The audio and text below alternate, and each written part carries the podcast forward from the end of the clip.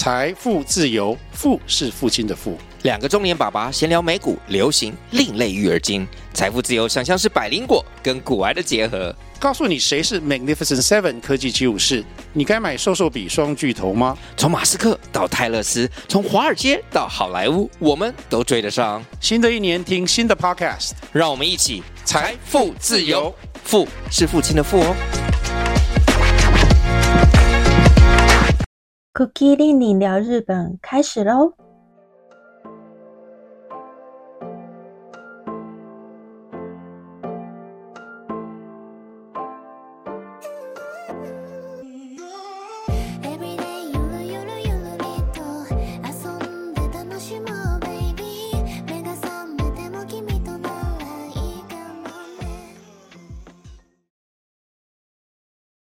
！Hello，大家好，这里是 Cookie 令令聊日本。十一月再过一个礼拜 就要结束了，时间真的过得很快。不过十二月就还蛮令人期待，虽然冬天是真的很冷，最近已经开始变冷了，因为最近日本呢突然间下降到十二度左右。哎，每天早上起来，客厅的温度也大概只有十十度、十二度。如果大家最近要来日本赏枫的话，十一月嘛，枫叶开始变红。那要来日本赏枫的话呢，记得注意保暖。为什么说我比较期待十二月？是因为十二月很有过节的气氛，十二月就有圣诞节嘛，对啊，就觉得哇，因为日本他们很喜欢过节，所以他们会在十二月开始，到处都可以看得到圣诞树啊。还有看到一些嗯，准备圣诞节的一些活动，还有一些烤鸡啊，都开始推出那种组合。所以十二月的日本真的很有过节气氛，很喜欢十二月。因为目前还是十一月，所以 跟大家聊几件在十一月份日本发生的几个新闻。首先是 S Japan 的 His。就是他的吉他手，他的吉他手突然间过世，而且年纪还蛮轻的。大家呢都非常担心 Yoshiki，就是 S Japan 的团长 Yoshiki。在 Yoshiki 身边，真的发生了很多不幸的事情。前阵子是对 Yoshiki 来说非常重要的人，就是他的母亲。在前一阵子呢，是一位非常年轻的歌手，对，那个歌手呢是，嗯，是 Yoshiki 选中的。他们可能有一个那个选拔吧，他想要再组一个团体。那那位歌手呢，在从 Yoshiki 组的这个团体出道之前，突然间凌晨跟大卡车发生擦撞，他骑一台重机吧。嗯，然后跟大卡车发生擦撞之后，就这样过世了。对 Yoshiki 来说，这也是一个非常震撼的新闻，因为，嗯，据他的说法是，他们上一个礼拜，就是在他发生事故前的上一个礼拜，他们还在录音室聊音乐相关的事情，就是聊了一整个晚上。没想到隔一个礼拜之后，就天人永隔。我看到那个新闻的时候，也觉得还蛮震惊的，想说天啊，Yoshiki 一定非常的悲伤，然后也非常的难过。再就是 S Japan 很红的时候，他们的团员有人自杀，也有人后来就过世。这样，我觉得在一个人的身边发生这么多不幸的事情，对那一个人的。心里一定会造成不小的冲击，还有影响。真心的希望他可以在音乐的世界里找到疗伤的方式，撑过去这段让他心碎的日子。对，再来呢，就是韩牛根与神结弦，他经历了一百零五天的婚姻生活，没想到匆匆的画下句点。电给吉里公，闪电离婚吗？嗯，这件事情看到新闻的时候也是，哎，不敢相信自己的眼睛，想说，嗯，离婚是真的还假的？他不是才刚结婚吗？虽然他结婚的时候，我也觉得还蛮震惊的，想说啊，结婚他跟谁结婚？大家第一个念头应该都跟我一样吧？也没拍到他跟谁约会啊，怎么会突然间就结婚了？我甚至还想过他结婚的对象会是男生还是女生，结果没想到在经历短短的一百零五天，他在推特上面就发表说他离婚。那离婚的原因是因为媒体过度的打扰，还有跟踪的行为持续不间断，造成对方连门都出不了。他在推特上面是这样子写。所以，为了对方的幸福，还有为了两个人未来的幸福，最后是选择离婚。但是因为这样子的理由离婚，造成的冲击性太大，所以媒体当然还有海外的媒体也持续不断的在报道这件事情。有一些人的角度是觉得啊，身为公众人物，因为这样子的理由离婚，觉得很可惜，也觉得公众人物真的很可怜。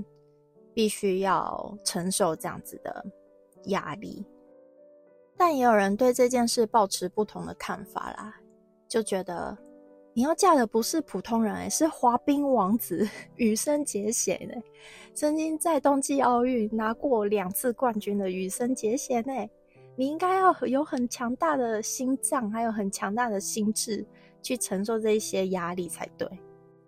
不要告诉我你是没有做好任何心理准备就嫁给羽生姐姐。对，有些人呢是抱持这样子的看法。我自己是觉得，嗯，可能我们很难想象到底媒体是如何的打扰他们的家人，因为现在社群媒体这么发达，他们到底遭受到多么恶劣的攻击，这是我们一般人很难想象的。但是我也觉得。如果要嫁给羽生结弦的话，也要有一定的觉悟。我等一下呢就会提一个心脏非常强大的女性代表，她就是撑过所有的风风雨雨，还有这些舆论压力的很厉害的一位女生。啊，另一则新闻呢是 King p u l i n 的成员 King p u l i n 之前呢。退团的那三位成员，他们最新代言的香水广告是 YSL 的广告。嗯，这三位也是非常的神奇哦，陆续的退团，可是又在另外一家公司组合在一起，也是非常的奇妙。另外是今年的红白，年底的红白呢，就看不到杰尼斯的成员。他们也是确实遵守承诺，在名单上面呢剔除所有旧杰尼斯的那些男生团体，不过用了很多韩团取代韩国的团体，所以这在新闻上面也是被写成，嗯，你不要用那一些旧杰尼斯的团体，可是却用了韩国团体取代，好像没有比较好。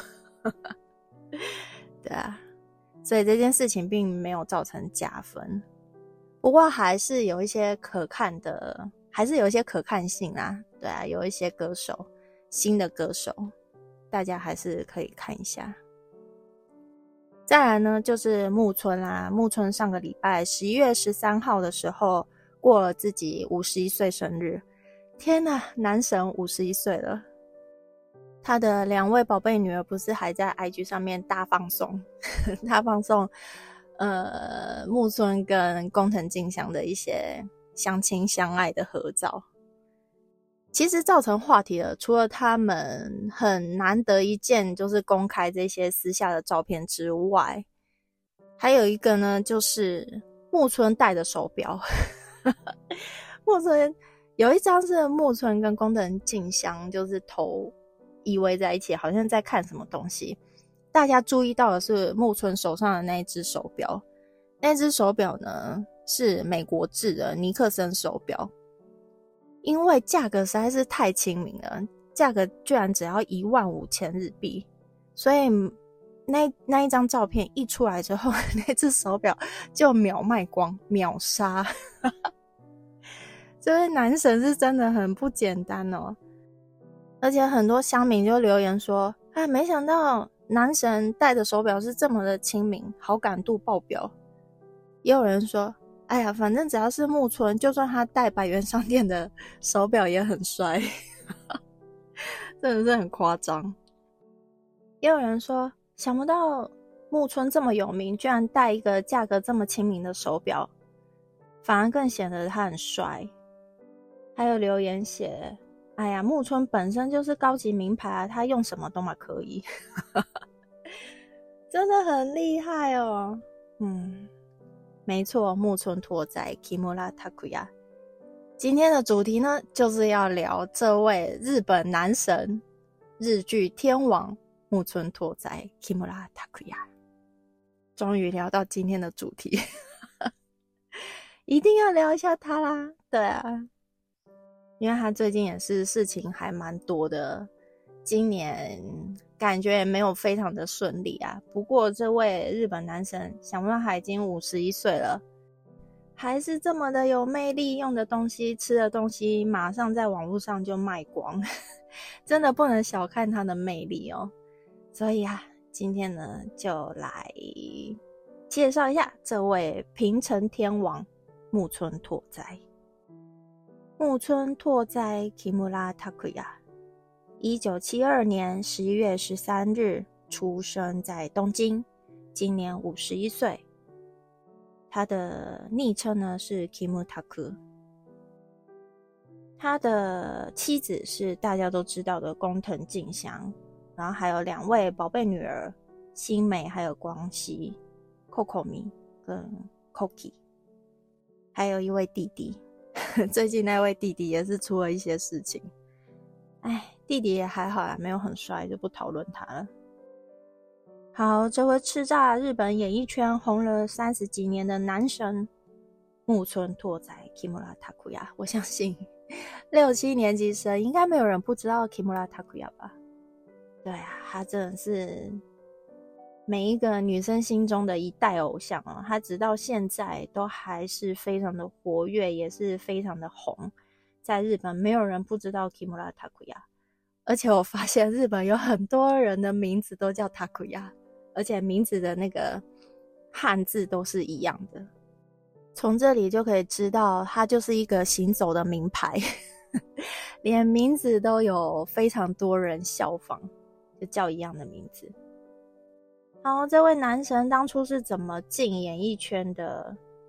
据说是他的亲戚帮他寄照片。很多杰尼斯进演艺圈都是透过这个方式哦，不是自己寄照片，都是妈妈偷偷寄啊，亲戚的阿姨啊，哪一个大神偷偷寄，然后 就中了，这样最后就变得很红，变成偶像。真的都要回过头去感谢那个。那位当初寄照片的人，当初 Kimura Takuya 进杰尼斯之后，他并没有非常热衷在演艺圈，就是没有兴趣啊。一直到他演了第一个舞台剧，据说那个舞台剧的导演就是在现场指导的人，对他非常非常的严格。那时候的木村才十七岁。他没有想到，原来演演戏是一件这么刻苦的事情，他 还因此白了头发，还造成那个圆形脱毛，对圆形秃。这是他第一次对演戏还有对演艺圈有这么深刻的认知。在之后呢，一九九一年就跟其他的团员组成了 SMAP。对，就非常的红嘛，就是后来的日本天团 SMAP。然后他在二零零零年、两千年的时候宣布结婚，跟他结婚的这位女性呢，就是工藤静香，就是我刚才想要提的心脏 非常大颗的女性。我觉得很佩服她啊，我相信在那个时候，也就是在木村他宣布结婚的当下。他一定就是变成全日本的公敌，甚至是全亚洲吧？我觉得，对，是全亚洲女性的公敌。不过他也是挺过来的吧，对啊，熬过来，是真的很佩服他。他当时也是嗯女生偶像，她也是偶像啊，对啊，也是非常的可爱。据说他们是冲浪嘛，就是有同样的爱好，喜欢去冲浪。然后结婚的时候也是 Deki 加打工，就是先上车后补票。其实现在回想起来，也还蛮佩服木村的。当时大家都觉得，哇，你居然在演艺世界的最高峰宣布结婚生子，而且就是叠烂大家的眼睛啊！大家就是哇，不可置信，想说哇。应该跟我觉得比羽生结弦结婚这件事的冲击应该要大十倍、二十倍。就当时的日本，光想象就可以知道，不只是日本啊，亚洲吧，整个都无法相信哇！没想到男神居然这么快就死会了，而且手脚真的太快了，快到就是让人措手不及。在二零一六年的时候呢。团体 SMAP，当时的国民天团哦，SMAP 宣布解散。当时也有非常多的，真的是就是非常多的流言蜚语，真的是满天飞啦！因为大家觉得说 SMAP 解散一定跟木村有很大的关系。他们解散的方式也没有非常的完美啊，就不像阿拉西这样很完美的落幕这样，对啊，大家都可以看得出来团员之间的不和。还有最后只剩木村敬礼嘛这件事情，反正有很多的说法啦。但是在这里，嗯，我必须说，当时木村有他自己的广播节目，他在广播节目里面是可以看得出他对 SMAP 是有非常多的爱，是感受得到满满的爱，没有像报道写的这么的冷漠。他觉得一个团体可以。达到今日的地位，这种在日本变成国民团体，并不是呃他们团员之间的努力而已，背后还有很多工作人员的付出，还有很多帮助他们的人。他认为不应该辜负这些人的期望，但是最后团体以这样子的方式呃解散了，那也是无可奈何的事情。他最后也很帅气的在广播里面对其他的团员，还有对幕后曾经付出的工作人员呢，讲了一句“阿里嘎多”，表达了他最深的感谢。其实木村他在节目上很少表现出的那一面，反而在广播里面可以看到很真实的他。现在那个广播已经没有了，二零一八年就结束了。可是我觉得。喜欢木村的人呢，或是你想要练你日文听力的人，可以去听一下木村的广播。现在 YouTube 上面都还找得到，叫 What's Up Smart。为什么很推荐他的广播？是因为他是东京人，所以他的日文咬字非常的清晰，也没有什么口音，还有他的声音非常的好听，所以从他的广播里面可以，嗯，可以练到日文的听力。我当时的日检听力都是这样子练出来的，几乎就是满分，好像只错一题吧。所以想加强自己日文听力的人呢，可以去找找看，嗯，木村的广播。好，既然要聊木村的话，一定不能错过他那些经典的日剧。木村拓哉被称为平成天王、平成日剧男神、日剧天王，反正有很多称号啊。看了他历年缔造的收视率，他被称为平成天王啊，日剧天王，真的是当之无愧。好，首先呢是一九九三年他的《爱情白皮书》，他在里面好像是演配角吧。这部呢我没看，不过呢他从配角开始呢就慢慢的直接演主角。从一九九六年开始呢。就演大家都知道的长假经典日剧，他在里面演赖明嘛。我在第一集的时候也聊了一下长假，对啊，大家可以去听一下。一九九七年呢，演出了《恋爱世代》，特别他跟松隆子，《恋爱世代》是他所有日剧里面我最喜欢的一部，拿着那个苹果嘛，那个水晶苹果。还有台场，台场的那个风景，我带吧。我有一次去东京，还特地跑去台场看他的那个那个场景，超神啊！我觉得他跟松隆子真的是绝配哦，大概是他所有搭配的女主角里面，我觉得最搭。嗯，他跟松隆子最搭，也不意外，他们不是又有三搭嘛？就是在 Hero 里面。可是，在恋爱时代的时候，我真的很喜欢松隆子哎，我觉得他很可爱，而且里面真的是忠实的呈现一些都会男女嘛，都会男女啊的那一种爱情，而且也是那一种哇，非常写实嘛，又有点梦幻。首先，他们相遇的地方呢，就是宾馆嘛，可是也没干嘛，对啊，就只是。唱歌，反正松隆子就耍了他，没想到他们隔天居然就是同事，变成同事。还有一幕很经典，就是松隆子不是就很干脆一一刀把他的马尾给剪断吗？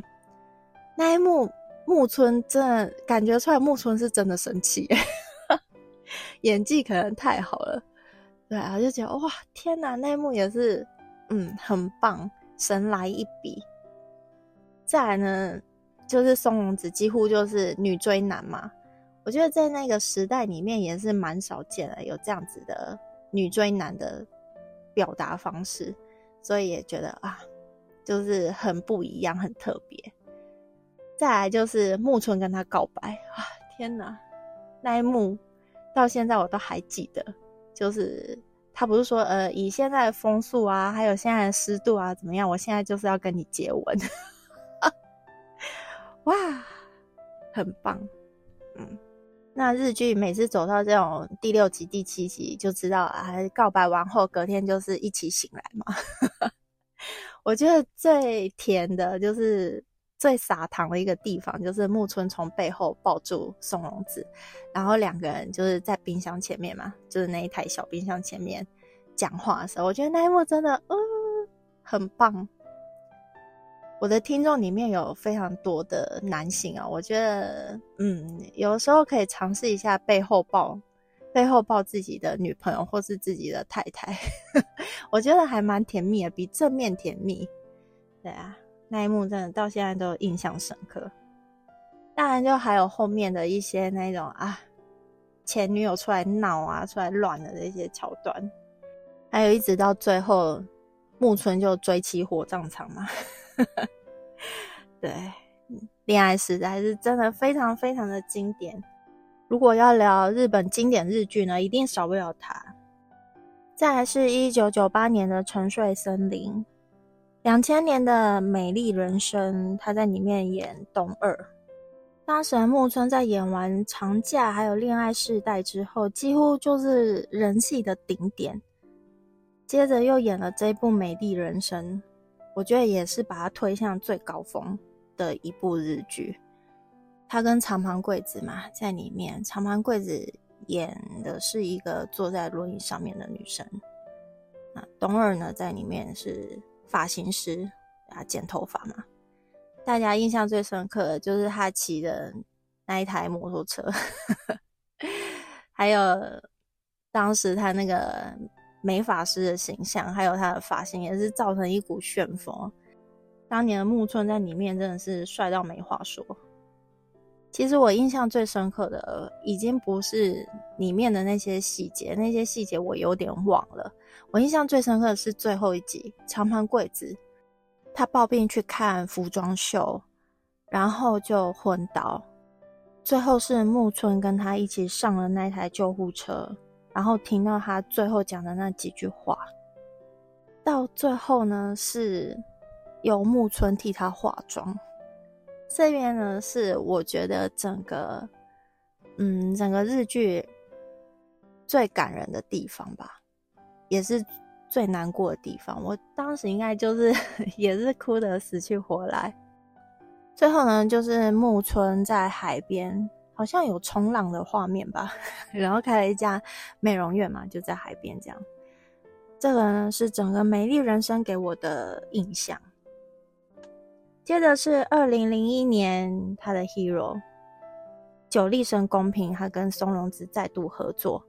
Hero 绝对是木村人生的第二高峰哦，因为他是两千年宣布结婚的嘛，他当时一定也对自己的演艺事业是不是就 因此画下终点啊，还是什么感到担忧？可是没想到，他用《Hero》这部日剧证明他的实力，还有缴出非常漂亮的成绩单哦。Hero 总收视率是三十四点三，是创下他所有日剧里面最高收视率。Hero 也是真的非常的好看哦，因为他的题材很特别哦。也没想到，就是看惯了他演那些爱情剧，Hero 反而就是更凸显出不一样的木村。他在里面演检察官，听说当时呢，因为他演检察官啊，很多的父母啊。就希望自己小孩子将来就是检察官，还有他的那一件外套也是卖到翻，他穿的那件橘色的羽绒外套，嗯，久利生公平，算是让大家看到非常不一样的木村拓哉啊，有一种小俏皮、很可爱的一面。当然，《Hero》这部日剧的成功也不只是因为木村拓哉，里面有非常多经典的角色哦，像阿部宽。对，松隆子，还有小日向文世，以及其他非常大咖的绿叶，这些人在里面呢扮演的角色，真的就是恰如其分，真的非常的好，也非常非常的喜欢第一代的 hero，而且剧本呢也不会有太多说教的地方，拖泥带水，甚至连那个最后吧台里面那个阿鲁优 的那一位，他也爆红。他的台词真的就只有阿鲁优，而且什么都拿得出来，有没有？还有库流，就是他在里面不是很喜欢买那些电视购物嘛，也是塑造出呃主角非常不一样，还有一些很奇特的性格。我觉得《Hero》真的是一部非常非常棒的日剧哦，也是可以说在很多日剧里面算是经典中的经典。在几年之后，他还是有出一些特别片啊，或是《Hero 二》。我觉得《Hero 二》的表现就没有第一代《Hero》这么的好，因为《Hero 二》我觉得剧本已经编的有一点点，嗯，已经失去了《Hero One》的那种味道。所以对我来说，《Hero 二》我反而是不太记得，不太记得内容。到后来不是还有一个最终的剧场版吗？好，来到二零零二年，是从天而降亿万颗星星。他在这里呢，也结交了一直到现在的好朋友，就是明石加秋刀鱼。他们是从这部日剧认识的。到二零零三年呢，是 Good Luck 这部的收视率也很高，有三十点四，跟柴崎幸合作，他在里面演机师嘛。所以当时也是造成大家就是考机师啊、考空姐这种 风潮，真的是演什么就流行什么。再是零四年的《冰上悍将》普拉伊多，他在里面演哈鲁，还跟竹内结子合作，一样就是大家就是一窝蜂的送小孩子去学那个冰上曲棍球。我觉得他从 Hero 到冰上悍将呢，真的就是帅到巅峰，就是木村最帅最帅的时候。到零五年呢是飙风引擎，零六年是 Hero 的特别篇，零七年呢他的作品呢就有一些不一样，走一些比较沉重的路线，就是华丽的一族。零八年呢是 Change。到后来呢，就是《Hero 二》跟《深爱的人》，《深爱的人》呢，也是他跟竹内结子再次合作，而没想到合作没多久，竹内结子就自杀了，很年轻的时候就自杀在家里。再来呢是《Bodyguard》，他演那个保镖，在保镖的时候，他的收视率还有十五点四，就慢慢的降下来了。对啊，他近年的收视率大部分都是这样。再近期一点呢，是《Grand Maison Tokyo》，他在里面演一位主厨，还有 Gojo，他在里面演那个警察学校的教官，还有倒数十秒，他在里面演过气的拳击手。其实近年来木村的作品是真的收视率一直在下滑，也没有那么的出色。嗯，而且自从他的那个飙风引擎 Engine 之后呢，那一部作品呢，他不是就是演一个赛车手嘛？但是呢，他到结尾的时候并没有真的跑到终点嘛。在那之后，他的角色大部分都是走这种路线呢。就觉得好像有点千篇一律吧。当然，他到后期的时候演技也是饱受一些批评啊，就说：“哎，不管你演什么都是木村拓哉，就也看不出来有什么太大的变化。”虽然说他的作品里面集结了非常多大咖，或是说像现在的教场，也集结了很多新生代话题性的演员，可是都没有看到收视率有很大的起色。虽然木村曾经是一代日剧天王哦，可是说实在的，后期的日剧也不能全怪木村啊，因为后期就是近几年的日剧的确没有这么的出色，而且收视率也大部分都在十啊、九啊、八啊、七啊，就已经算是收视权还不错了这样。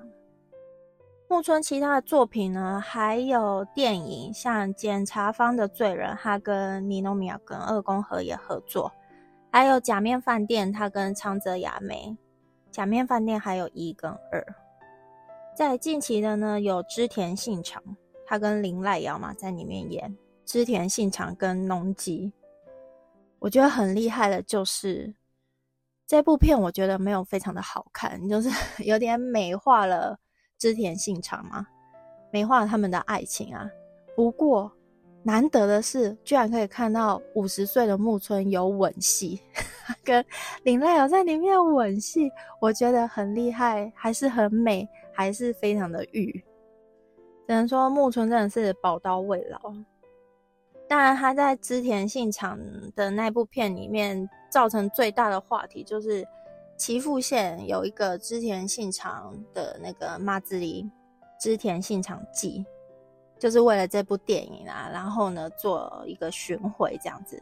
没想到木村只出现一天，他就骑在马上，以他在电影里面的扮相，居然动员了将近六十万的人到场去看他。其实。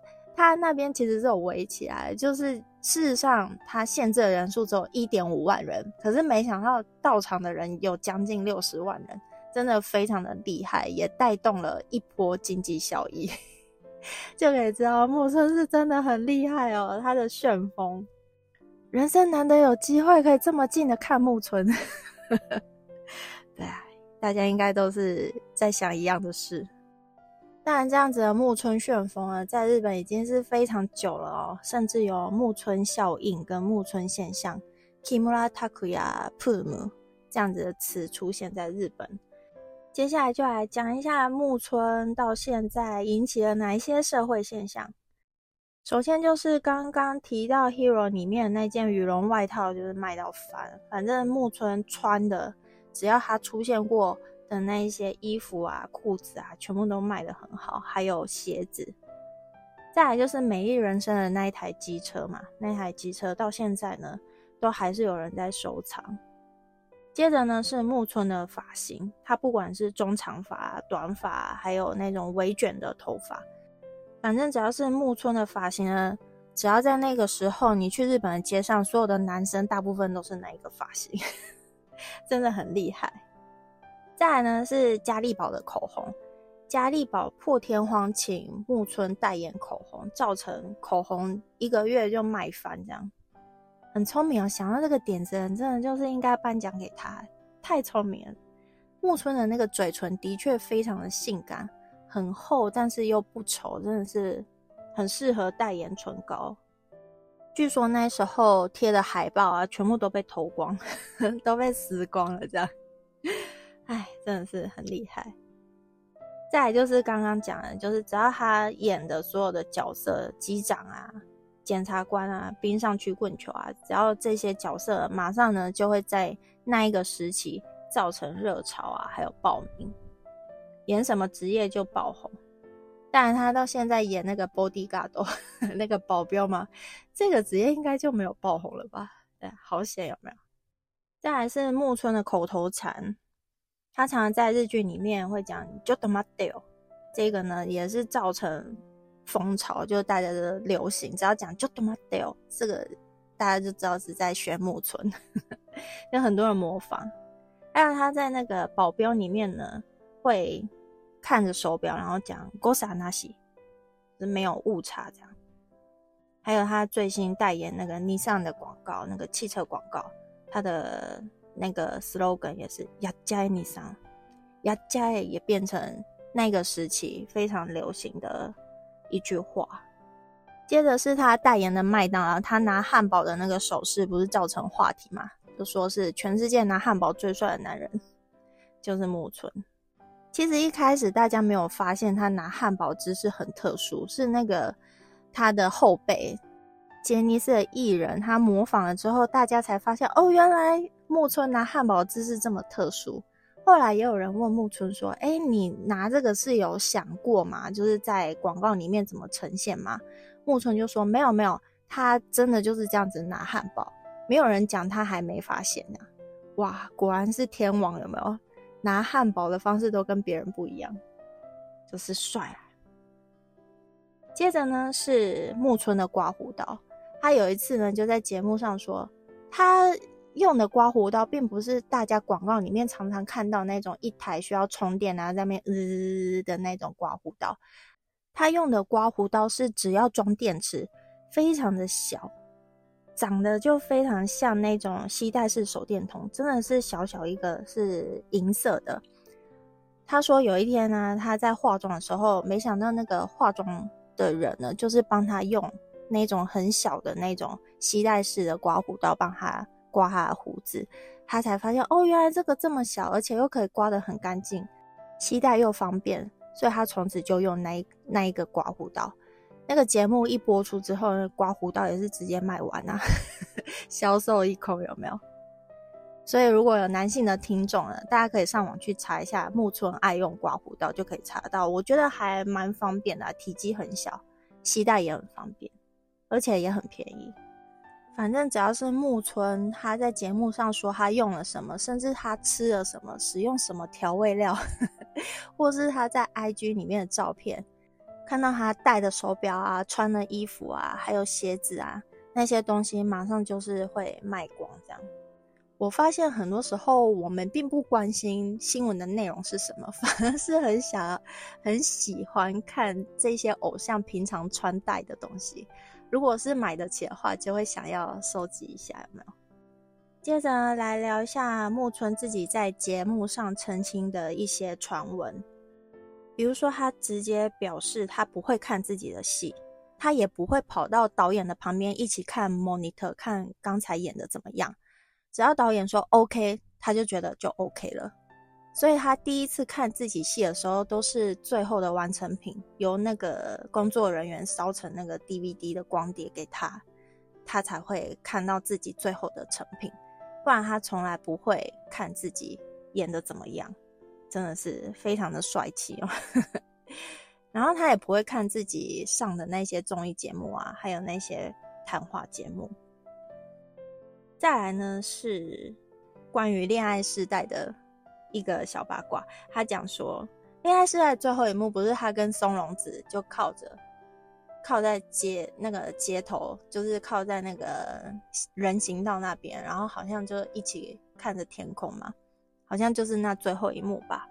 他说，实际上他在那一幕的时候是忍耐着拍完，因为他吃了那个牡蛎，其实他吃坏肚子。就是非常的痛苦，他真的是用最后的一丝意志力把那一幕拍完之后，就整个倒在那个保姆车里面，就再也起不来。对，这就是他拍《恋爱时代》的一个小八卦。再呢，就是熟悉木村的人都知道他很喜欢《海贼王》。有一次他就看到报道，就看到伟大说：“哎，有人可能会下船。”他就马上打电话给少年将本，然后说。呃，我是木村拓哉，可以告诉我是谁会下船吗？就是这么的任性，对，老子是天王，所以我任性，我想知道是谁会下船这样。可是当时的编辑呢，就说，呃，虽然你是木村，可是我也没办法剧透你谁会下船。对，本人证实他的确打过电话。后来他跟伟大好像变成好朋友，他还去过伟大的家。对，有时候节目会放送这样子。他好像还看得到《海贼王》最新的剧情。果然，天王就是横着走，有没有？最后呢，是关于他配音的部分，他配霍尔的配音嘛？据说是他自己举手跟铃木敏夫说，他要配霍尔的声音，这样子。应该是说他想要配宫崎骏的作品，即使是一个小角色也没关系。然后铃木敏夫就问他的女儿说：“你觉得木村是怎么样的人？”他女儿就说：“他觉得他是一个好男人，只是虽然有很多关于他的报道。”但是都不知道他真实，他的真实性是怎么样，就觉得说，哎，木村可能是一个有点迷样的男人，但绝对是一个好男人的意思。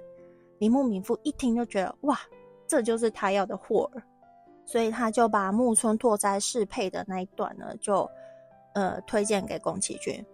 听说宫崎骏一听就马上点头答应，这是还蛮少见的这样。不过的确啦，木村真的还蛮适合霍尔的，在里面美男子的形象有吗？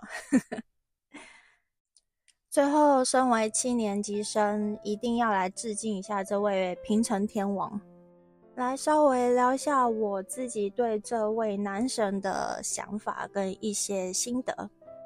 我觉得木村对我来说，就是他早期的那些作品，的确让人印象深刻，也非常的。嗯，就是深植人心啊，就是你绝对不会忘记他在里面的每一个角色，每一个剧本就像为他量身打造一样。我觉得一个演员很厉害，就是他演了这么多的作品，但是这么多的作品，除了他木村拓哉个人的风格跟魅力之外，他也把角色诠释的非常的好，既可以看到木村的影子，就是他的个人特色，又可以看到他把角色。完全的融入在自己的个性里面，用他的方式呈现。有时候我觉得在看他的作品呢，除了在看作品，也就是说在看故事内容之外，更有一种在享受他扮演那个角色的魅力。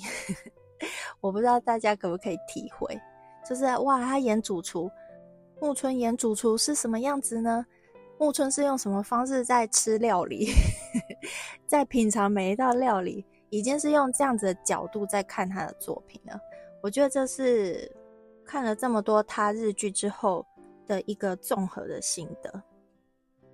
再来呢，是就木村拓哉这位偶像他的个人魅力，我觉得身为一个偶像，我很佩服的是他可以勇敢的结婚生子。对，勇敢的面对自己的人生，在人生的嗯最巅峰的时候呢，宣布结婚嘛。他自己应该也知道，可能面临人气下滑，或是一些舆论的攻击啊。我想以前的那些攻击，或许是跟现在不一样的方式，但绝对力道不会小于现在。但是木村他总是有办法用自己的实力。跟他的努力告诉大家，他绝对不会辜负大家对他的期待，还有粉丝对他的期待，每次都可以巩固他天王的地位。我觉得这是很令人敬佩的。甚至他在偶像期间，我觉得绯闻也还蛮少的，这也是一件很不容易的事情哦。我觉得他的个人魅力已经盖过于他结婚生子带来的那种冲击了。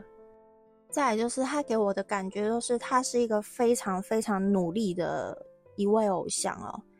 或许，嗯，能够成为偶像是运气啊，但是可以成为一个世代的这种神级般的偶像，我觉得绝对不是只有运运气，他绝对是，嗯，付出了比别人更多更多的努力，已经不是百分之百，我觉得他是用百分之两百的力气一直在往前冲。他给我感觉是这样，是非常努力的，非常热衷在他的工作，在他的演艺事业上面。接着呢，是他近年，他近年的一些嗯节目上面的表现，也可以看得出他暖男大叔的形象。